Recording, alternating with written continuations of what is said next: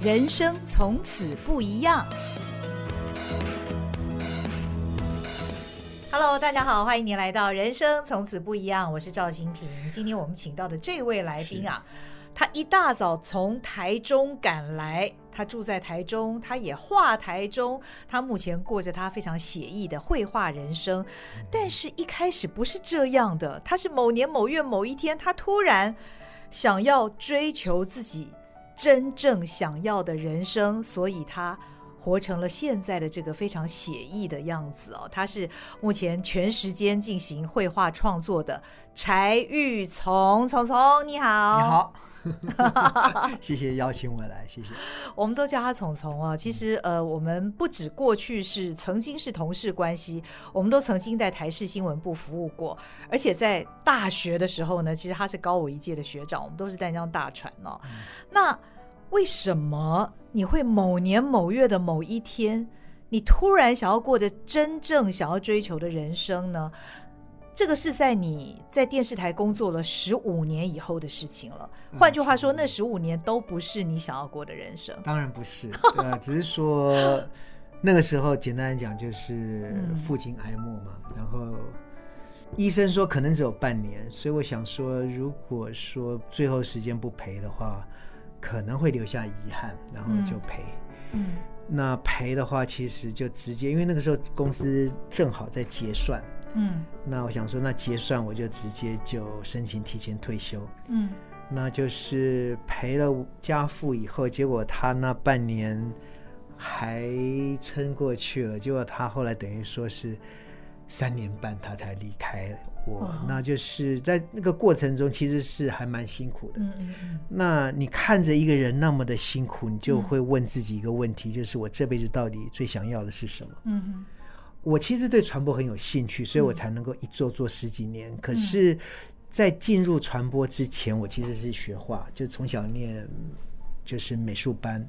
然后我大学的时候也有要求要加考数科，所以我有考上美术系。哦、uh，huh. 对，只是说我没有考上师大美术，因为家里资助我念师大美术。哦，uh 说那样不会饿死。哦、uh，huh. 对，所以所以我后来就没有念美术系，我就念我的第二志愿就是我们的传播系。哦哦、uh，huh. 对，那念传播我其实也蛮有兴趣的，但只是说，在我陪伴家父的过程中，嗯、我觉得人。可能什么时候会拜拜不是很确定的一件事情。嗯，那应该利用你有你还能掌握的时间里面，好好去做你真正想做的事。嗯，那我觉得我最想做的事可能是画画，对，所以我就试着转行往画画方面走。哎，这是一个非常大的转变。当然，你那个时候是为了照顾父亲，但是你会不会心里还是有一点惶恐？比方说，我问一个很世俗的问题：画画能当饭吃吗？呃，这是当初家里反对我往这方面走。嗯、然后我们有一句俗话，好像是说那个转行会穷三年，其实不止。我我画画其实不止，我自己从。就是从开始决定要转业画画，我一开始打算先不要去想钱的问题。可是事实上你也不可能不这不想，因为那是一个很实际要面对的事情。可是我一直到了差不多三年前，我开始很稳定的在教画以后，我才算基本上算收支打平。Oh. 还不要说还不要说收入很多，我只是说收支打平。所以。Uh. 那你刚刚也帮我算一下，我大概离开了多久？所以就其实这个时间是很久的，所以不是说，就是说不是一条很容易走的路。对，对可是其实从从他离开新闻工作，我算了一下，大概也差不多快要十五年了，十三四年有了。嗯哼，嗯，所以三年前收学生才开始收支打平，真的是蛮辛苦的。三年前是比较稳定的收，嗯、就是说那个三年前开始。跟文化中心还有跟彰化精品好这样合作，就是有很固定的开课。那之前可能就是有零星开过，可是都是比较短期，嗯，那就还没有办法到能够支付你日常开销。那等到我很稳定的开课以后，才基本上算收支平衡而已，哦、还不敢说有什么多好的收入。对，哦、所以。不过讲到画画这件事情哦，你从小就念美术班的话，代表你是有天分的。而且那是你的兴趣。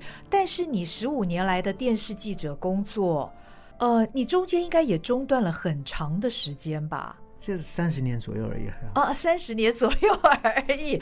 那当你决定回家陪爸爸重拾画笔，一开始是容易的吗？一开始画就非常 OK 的吗？呃，当然是很难，非常难。哦、然后，可是我其实一直都觉得画画没有所谓天分这种事情。嗯、其实画画主要是兴趣。嗯，就当你有兴趣了以后，你就会。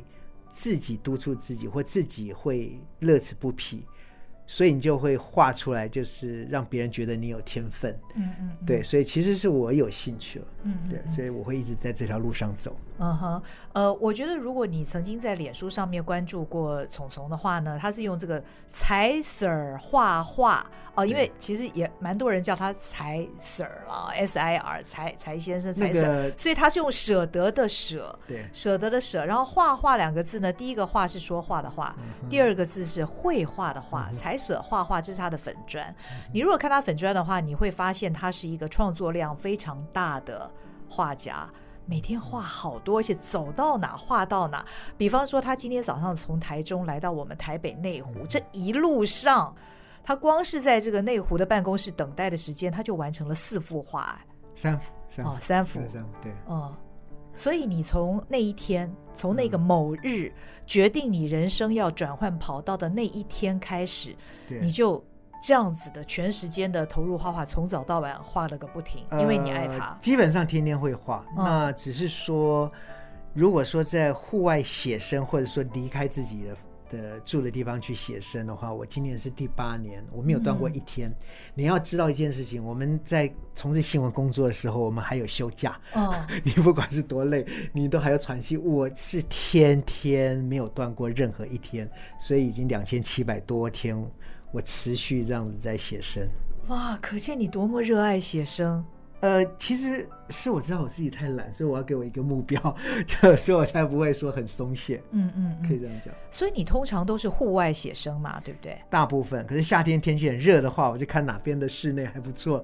像今天这边就是室内有冷气吹，我觉得太赞了。啊、呃，他画了我们内湖办公室，画了录音室。那因为我到了，他还画画了在录音室里面小小的一个我。看起来真的很像。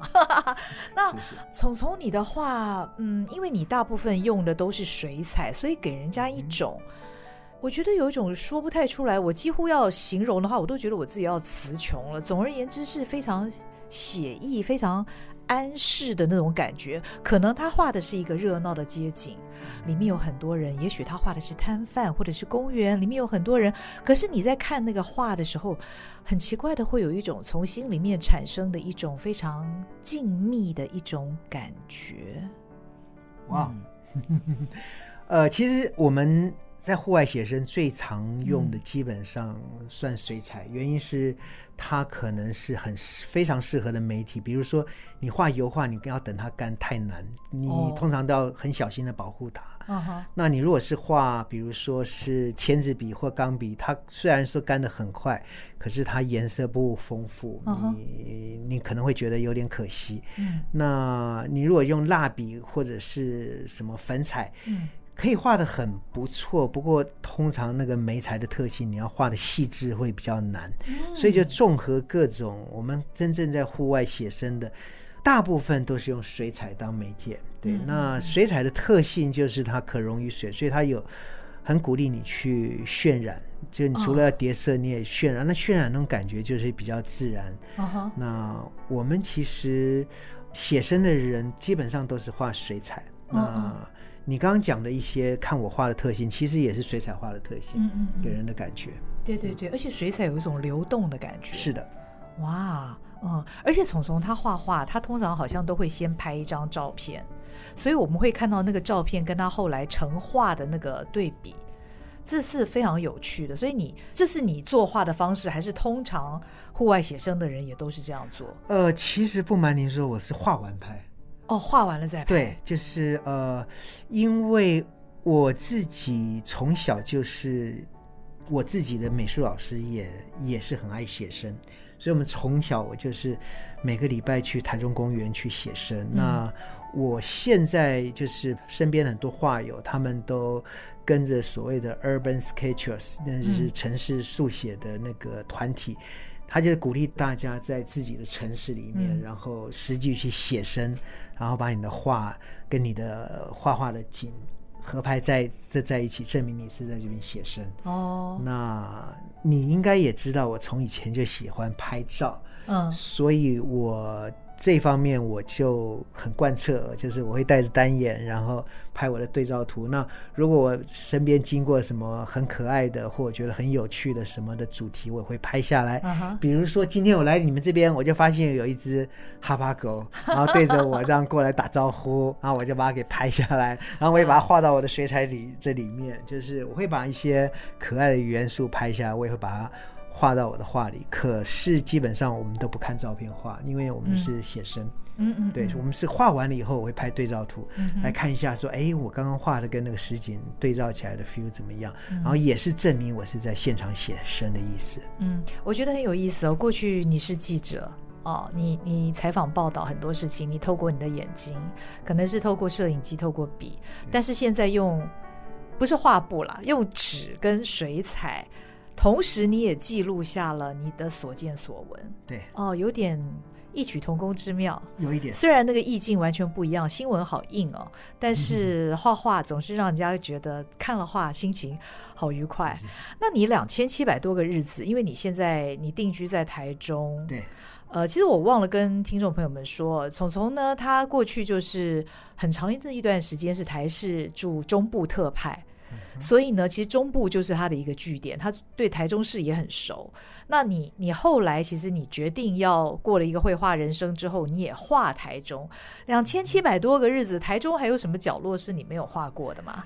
其实。呃，很多，只是说不是每一个角落都那么适合入画。嗯，就像说我们社会上有很多的百态，可是不是每一个事件都适合拿来当新闻。嗯哼，那个意思有一点像。嗯哼，对，所以我比较麻烦的就是说。不瞒你说，我跟以前的工作很像，就以前每天起来第一件事情是要找新闻，对线索。Uh huh. 那我现在每天第一件事找画画线索。我今天要去哪里写生比较好？有哪里是我没有画过的，或者说哪里值得去画的，或者是说哪里我虽然画过了，可是今天可能有活动啦，或者是可能有不一样的不一样的那个场景啦。Uh huh. 所以我其实就是我每一天都要做功课，而且我还不是当天做，我是前几天就要做。后面几天的功课就是有些要先、oh. 先做，所以。我的行程表上面都会有很多线索，就是提供给我自己。那跟我以前跑新闻是一模一样，很像，很像。对，以前跑新闻的时候也是，你什么单位可能什么时候有什么大活动，你要先记下来，然后，然后如果说什么突发的，你也要去掌握。那我突发的掌握其实很多是靠我脸书上的朋友，因为脸书上朋友有很多背景各异，嗯，然后你会知道说，哎，谁对什么特别有兴趣？比如说有人特别喜欢拍花的，我也特别 follow 他，哎，看看他现在拍到哪边的好花，我觉得还不错。我赶快去画。那有的人可能是特别热衷什么服务的，那我就发知道说，哎，有什么样的活动。那有的人是摆摊的，那我就知道说，哎，哪边有市集，哪边特别有市集。除了我自己注意到的，可能他还会去一些我没有注意到的。所以就是说我其实。跟我以前的工作还蛮像的，我现在生活就是不断的去寻找线索，嗯、然后去提供给我画画的素材。嗯，而且以前各地跑新闻，现在他也是会跑。我我看媒体报道，你也曾经骑着摩托车到这个彰化，好到一些附近的一些城市去画画。呃，我也有从台中骑摩托车到淡水参加话剧，画了三张再骑回去。这种我其实这种事情我至少干干过两次，哦哈，对啊，然后结果是摩托车受不了了，在新竹就爆胎，然后然后在礼拜天，那一种，对，就是说我其实不是只有在台中招募台中活动啊，只是说比较长。比较长，嗯，比较重点就是我人去哪里画到哪里，所以我们有的时候去国外参加话剧，我们就到国外去画画。哦，OK，现在最远去过哪里了？呃，也不是最远，就是比如说我刚刚讲的城市速速写活动，他们以前每年都有办亚洲速写活动，比如说曼谷啦、嗯嗯、泰国、越南，在马来西亚，我们全部都去过。哦、对，就是会换不同的地方去。哦哦对、哦，那只是说因为疫情的关系，大概最近三年都没有出，嗯嗯嗯，都没有出远门，嗯，有点可惜。嗯，对。所以比较你过去十五年在电视台的新闻工作者的日子，跟你现在差不多也要十五年的。画画的时光，你你会怎么形容这这两段在你生命中其实都占的蛮重要的一段时间的这个感受？其实哦，简单来说就是新闻工作给我的配很好，呃，所以我才有那个余力可以一开始画画，天天去烧钱。可是就是这两个工作都有一些成就感，像新闻工作，你会看到你的曝光率。然后你会发现你的报道可能有影响力，嗯，那这个对你来说都是还不错的成就。嗯，那我画画的话，我其实有一个新闻里面没有比较没有的成就，就是我能看到自己不断的在进步。我的进步是包含我对美感的观察，我对画画的处理。你要知道，从事新闻工作，你做到某个程度，你的人脉可能会越来越广，可是你的新闻，你基本上能够变化的没有那么多。嗯。对，就是说，你可能报道的会比以前更深入，可是不会到那种完全超脱到另外一个境界的程度。可是画画可以，而且还有很多境界可以跳。就是我现在画画，我觉得最给我最大的收获就是，我可以不断的看到我自己的进步，就是。脸书每年都会恐吓我说，我以以前的哪一天，我要不要回顾一下？看我以前画这样，怎么可以给让人家知道？所以我从来不在脸书上做任何回顾。你回顾看到自己过去的画，你会觉得画的很恐怖吗？呃，就是我有把握现在可以画的更好，所以我不想提醒别人我之前画的没有现在好。嗯，不过不瞒你说，我觉得最近这一年对我关注的人反而比我以前画的没有那么好的时候少了一点，可能大家都。对，因为有一点就是，可能是我抛的太勤了，就是不是每个人都喜欢看到 你一直在抛东西。我觉得这真的是社群媒体带来的一个副作用，就变成呢，因为你那是粉砖嘛，粉砖的话，你就会关心到底你的你的粉丝有多少。还有那个互动率跟按赞数，对不对？但那其实跟你内心的那种成就未必是相关的。可是我们都还是会受那个事情的牵引。对啊，就是会注意到有这个状况，嗯、还好了。嗯嗯嗯嗯嗯。那再回到画画的本身哦，其实你也画钢笔，哎。对。嗯。呃，你好像是先用钢笔素，那叫素描吗？呃、还是速写？我习惯讲速写。没有？那个其实我画纯钢笔。OK。对。钢笔跟水彩。完全不一样，对，就是钢笔起手无回，就是你画错了就画错了就不要理他，就继续画。OK，起手无回那是什么意思？就是说你没办法改，你没办法用橡皮擦擦，你也没有办法修。好好好好，所以用钢笔画画的人是很有把握才会用钢笔画喽？也未必啦，只是说那个媒材的特性它不适合修改，嗯，所以你画的时候。可能要有讲一些技巧，我自己的技巧就是我一开始会放放的很轻很轻，所以我原来的线条就是变成有点像辅助线。Oh. 那我确定了以后，我再逐渐加重。Uh. 那有的人会有不同的做法，那只是说。钢笔它很明快，我很我很喜欢它那种黑白分明的效果。Uh-huh. 其实主要也是跟我小时候有关，因为小时候大家都在用原子笔的时候，我都爱用钢笔。我从小就用白、uh-huh. 白金牌的钢笔。哎呦，不错！我就从小对钢笔有爱，所以我现在画画我也很开心的继续用。因为现在就是有一种新的钢笔叫做美工尖或书法尖，它就是可以变化粗细。嗯嗯嗯。那这个就是。它的原始设计的目的是让你可以写硬笔书法的时候，你可以一支笔不用换笔，你就可以写各种不同的粗细。可是这个也非常适合拿来画画。哦哦哦，对，所以我就是都用这个画画。嗯，所以我如果画到很粗的线条，我也可以一笔就带过，不用在那边慢慢描，那画起来就很有效率。嗯哼，所以你是不用铅笔打稿的？Never。啊。多么有把握、有气势的一个回答啊！呃，never，嗯，就是我从八年多前开始，钢笔天天在写生的时候，我就到今天为止，我没有一次用过铅笔，因为不需要。OK，对。啊、嗯，所以我看到同一幅景色，你可能钢笔的来一幅，然后水彩的是。会来一幅，对，就这样。还有数位的。哦，对对对，还有数位写生，是的，数位写生最近好像对也很流行哎哦。对，不过呃，数位写生它其实充满着各种可能性，嗯、就是这个你在不同人的手中，它可以画出完全不相干的东西。可是它有一个很先天的缺点，就是它比较怕强光，所以我们用数位写生的时候，很推荐在室内，因为在户外的话，它其实看不太清楚。OK，对，OK。可是它其实很有趣，就是说，你把它当油画，把它当水彩，你把它当成设计，你把它当成任何可能的媒体，只要你的想象力够，它都可以帮你达成。非常好用，很好用，非常好用。啊，所以呃，一幅景色你会有三张作品至少，基本上，呃，再加上最后你拍的照片。对，我我会把它当成是一个简单的记录。嗯，你你曾经算过你一天大概会画多少画吗？一天最多大概就是，比如说我上个礼拜六大概画二十三张啊，一天之内。对，哦，不会是同一个景吧？呃，不是，我那天换了很多不同的地方，哦、对，而且也换了很多不同的主题。哇，然后中间不会累，你你会画到废寝忘食这种程度吗？呃，不敢说废寝忘食，不过基本上画画优先，就是画完再吃。哇，对啊、哦，你你可不可以告诉我们的听众，你现在的日常是怎么样？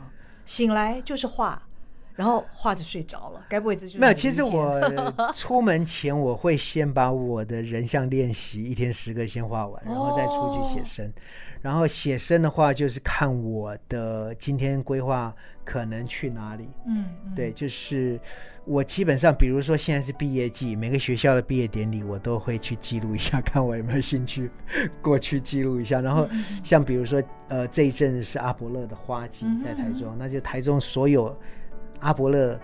开的很漂亮的地点，我都有做记录，然后我就看说今天适合去哪一个点。Oh. 然后有一些是突发的，比如说我看到很漂亮的老房子准备要拆掉了，或者是我看到一个活动，我也会。其实像比如说台中的一些主要的市集，像旧物盛典，嗯嗯嗯，那个我也都有做记录，就是他们什么时候要办旧物盛典，我都会去写生。嗯，对，就是跟跑记者掌握新的线索一样，哦、对，就是你会把你所有掌握到的线索都记录下来。哦哈，你是有点像是在跑台中市政线，这样讲很没意思啦。嗯，画画的部分。嗯，所以回想起来，你那个某日，你做决定的那个某日，嗯、现在回想起来是一个完全正确的决定喽？未必，呃，因为。有丰厚的财务的收入，其实是蛮好的。嗯、uh，huh. 那可是就精神上面来说，我觉得是正确的。嗯嗯，所以看你看中哪一个。嗯哼、uh，huh. 对，如果你看中财务的话，我必须跟你说，我到现在也只不过是打平，我也没有，我也没有说、uh. 说赚的像以前那么多，或是很好。Uh. 可是我现在基本是饿不死。嗯嗯、uh，huh. 对，那可是，在精神上面，我觉得比以前收获更大。Uh. 然后。我其实觉得画画带给我的，就是我看世界的方式会不一样，嗯、就是我的美感可能会更好，嗯，然后我也更懂得怎么样去表现美，嗯哼，对，那这种收获是以前我在工作在媒体工作上面不可能有，嗯，嗯，可是。不瞒你说，我媒体的配我还蛮喜欢的，所以所以我说这个是不同的啦，就是看你 care 你的精神方面还是经济方面，都有一个精。嗯 嗯嗯，你后来还考了这个台中街头艺人的这个对，当年呃对，那个其实在台中还蛮好考的，大概有六有六成的录取率，是台北比较难考，台北大概是一成。哦，那可是差不多从三年从三年前就开始全国都不用考了，因为台北有人没有考上街头艺人，去法院告说 这个不让我上街摆摊是违反人权，法院同意了，所以。隔年就全台湾都不用再考了，只要你去申请就可以当街头艺人。嗯嗯嗯。但是你的街头艺人的意思，可以在你就是合法的，可以在街上帮人们写生，是这个意思吗？呃，没有，就是看你申请的主题。哦，对，那我的主题就是很多样，包含、嗯、包含你刚刚讲的。那我主要就是我也画人像。对，然后我也卖自己画作的明信片。对，就都有了。哦、那每个人营业的项目可能不一样。嗯哼，嗯，谈到人像哦，你刚刚说你现在都一天十幅完成之后，你才会出门。对，可见这是一个你给你自己的功课。对，嗯，为什么？钢笔，呃、而且你都是钢笔的素描人像。呃，因为钢笔不能改，所以你就、哦、逼着自己，逼着自己就是非得画好不可，画习惯。哦，对。哦哦那有一个原因，其中一个原因就是因为我摆摊的时候，我也会画人像。那你那个人像不是说你想画就画，你要让自己随时保持在一个状态下，就是你要至少有一个程度。所以每天那个练习对我来说，就是我至少是维持我的状态。嗯嗯。然后另外一个不瞒你说，我是男的，我还蛮喜欢看美女的。然后我觉得是，哎，我画美女对我来说也是一件蛮愉快的。那就是画自己觉得说，哎，自己有兴趣的题目，我觉得也不错。那就是，对啊，就是有人要画画，我都会鼓励他们，你去找你自己喜欢画什么。那你喜欢画人，你就去画人；你喜欢画静物，你就去画静物。因为你一定要做你自己有兴趣的事情，嗯，你的收获才会比较大。嗯哼嗯，等等，你刚刚说你摆摊哈，对，你的那个摊就是我们所看到的，一般在街头帮人家画像的，然后旁边也陈列了一些你的作品，也有。那现在还摆摊吗？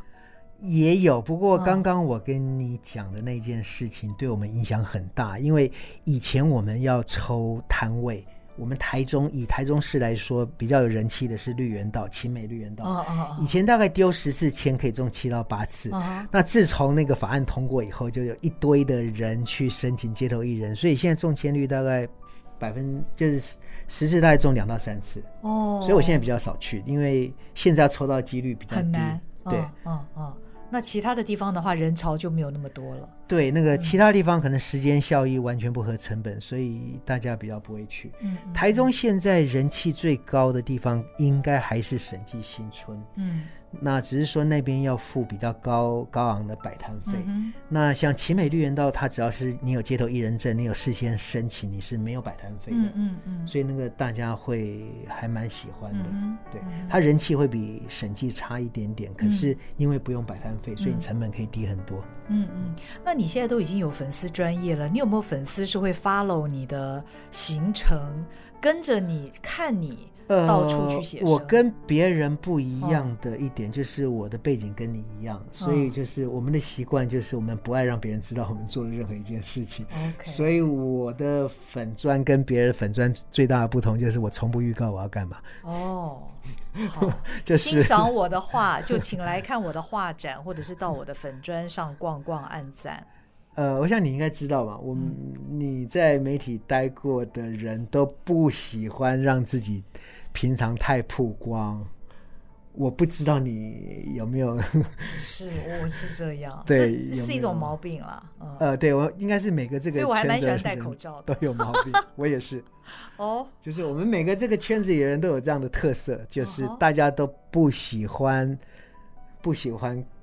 把自己的生活比较个人那一面铺露出来，对，嗯、我们都喜欢把我们想要呈现的地方呈现出来，所以我，我是这样。我有的时候觉得我自己那是某种的偶包，虽然这样讲其实也是惭愧啦，呃、就是什么偶嘛，没有。其实 以我自己来说，我的 我的出发点跟你不一样，因为以前我们你应该知道，我以前主跑社会新闻，嗯，那我们跑社会新闻的格言就是。你能 你能够不要上新闻就是好新闻，嗯、就是好事啦。就是你能上社会新闻，基本上都没有好事。嗯、所以我们的习惯就是，我们报社会新闻，可是我们不让自己上新闻，因为我们不认为自己上新闻是好事。嗯、对因为像我自己也上过新闻啊，哦、就是。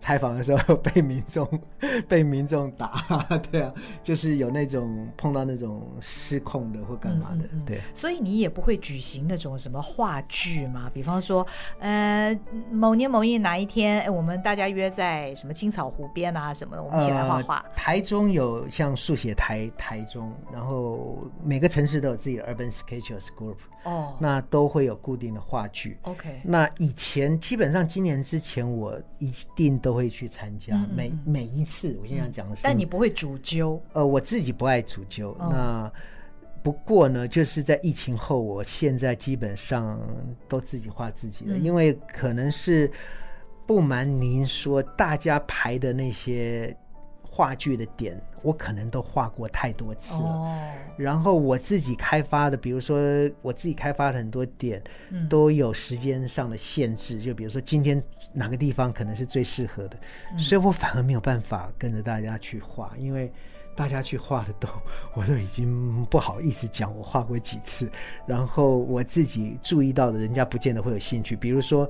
我们最近一次办话剧的时候，那个时候正好是我要去准备要去画毕业典礼。哦，那毕业典礼这个下礼拜就没有。哦，oh, 对，就是。而且那是你给你自己设定的主题。对对对对，因为我自己的主题虽然你没有问，嗯、不过我会很有兴趣讲。嗯。就我画的主题里面，其中有一个就是我自己城市里面，我觉得很很有很特别的活动，就是说，比如说毕业典礼。那也有说很热闹的活动，像市集，嗯，然后也有就是我自己生活相关的，像比如说我自己去哪里玩，嗯、我自己去见了什么朋友，嗯、我会把我们周遭也画一画，嗯、就是我希望画的东西是跟我或者是我居住的城市。有关联的，我觉得那个有一个情感上的联系。嗯哼，对，我不喜欢说我自己城市发生一件很大的事情的时候，完全置身事外。就像你以前在跑新闻的时候，你也不喜欢你线上有事情的时候，你在休假或者说你去干嘛？对，我不知道你懂不懂我的意思。对，所以那个记者本性，其实记者的血液仍然留在我们体内。有一点。那你你画台中哦，其实你几年前你就出了一本书嘛，对不对？对呃，这个书的书名是。手绘台中，手绘台中，哎，手绘台中百年旧城，对，嗯，很棒的一本书，里面还中英对照，是，嗯，不过我现在画的已经比那时候好很多了，所以我都已经把它当黑历史。所以你近期有什么给自己的画画的目标？哎，其实也没有，因为我其实我可以感觉得到我自己有一直在缓步的进步，嗯，因为我有很认真的。逼自己一定要去感受，一定要去动手。嗯，就是我每天有给自己是一定 schedule，而且不像记者还可以休假，嗯、我没有假日。我真的没有假日，就是我天天都是写生天。嗯，对。那我并不觉得我需要一个什么样的一个里程碑来当做我的一个。Okay 对，嗯、我觉得我只要生活在这个里面，就是一个里程碑。嗯嗯嗯。讲得真好，除了你感觉到你自己的画有进步之外，你觉得你的眼睛，你你观察事物的这个眼睛那种观察力，是不是也跟以前不一样？呃，一定会不一样。就像你在跑新闻的时候，你在看一个事件的时候，跟一个民众在看的时候，其实会不一样。你会去。你会试着去厘清大概里面人的关系，然后他们谁是什么样的背景，所以他讲的那个话跟他的背景对照起来是值得信的还是不值得信的？就你会去做一些民众不会去做的一些思辨。嗯，那我画画的时候，我会去做一些一般人不会去做的，比如说我画画的时候，我会去看白灰黑，我会去看远中近，我会去看色块的大小跟形状，我会去，这个都是你一般你看。风景看景物，你不会去，嗯嗯嗯、你不会去这样，你不会用这种眼光去看。可是我为了画画，我会去把它解构成我能够就是适合绘画的元素，我再把它重组。那这种这种不断的训练，让我在每天在看每个景物的时候，我好像都是戴了一副有色眼镜。那个跟你讲有色眼镜不一样，就是我会用一个。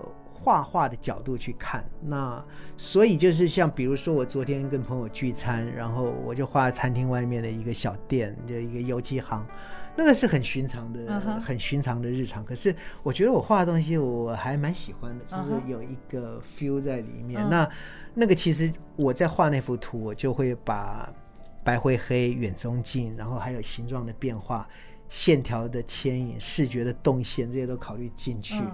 所以。我不讲，你可能也不知道我在考虑什么。可是就是我自己看的时候，我知道说，哦，我有这样的设计，然后我觉得，哎，那个效果有有达到我要的效果。嗯，那就是一个不同的训练。嗯嗯，对。我觉得我们的听众听到这一集之后，应该会蛮想拿起画笔来试着画画看。你会给单纯的想画画，但其实他们有任何背景的人什么样的建议呢？我都是建议你先找到你自己最喜欢什么，因为你只有做你自己最喜欢的事情，你才有动力坚持下去。因为不管你做什么事情，你不可能没有碰到挫折或困难。可是只只要你有足够的兴趣跟热忱，你不管碰到什么困难，你都有机会克服。嗯。可是如果说你只是说好玩，然后你碰到困难的时候，通常就会停下来。那就是看你自己怎么想。如果说你希望说能够有突破或干嘛的话，你要先确保你你是真的有热情，嗯哼，真的有兴趣，嗯，因为其他所有的不管是人家口中的天分，或者是所谓别人说的什么里程碑或什么，都是随后而来的。嗯，最主要是你真正是打从心底有喜欢这一件东西。嗯嗯嗯，所以接下来你的日子就继续画下去喽，就这么简单。今天谢谢虫虫来到我们的节目，你可以 follow 他柴舍画画，我们也会把资讯放在我们的节目介绍里面。谢谢，也谢谢您的收听。呃，说不定你到台中去玩的时候会看到，哎，有个某个角落看到一个人，哎，这不就是我上次听的那一集的虫虫吗？嗯，说不定你会遇到他哦。祝福虫虫，谢谢，谢谢，也谢谢您的收听，我们下回再会，拜拜，拜拜。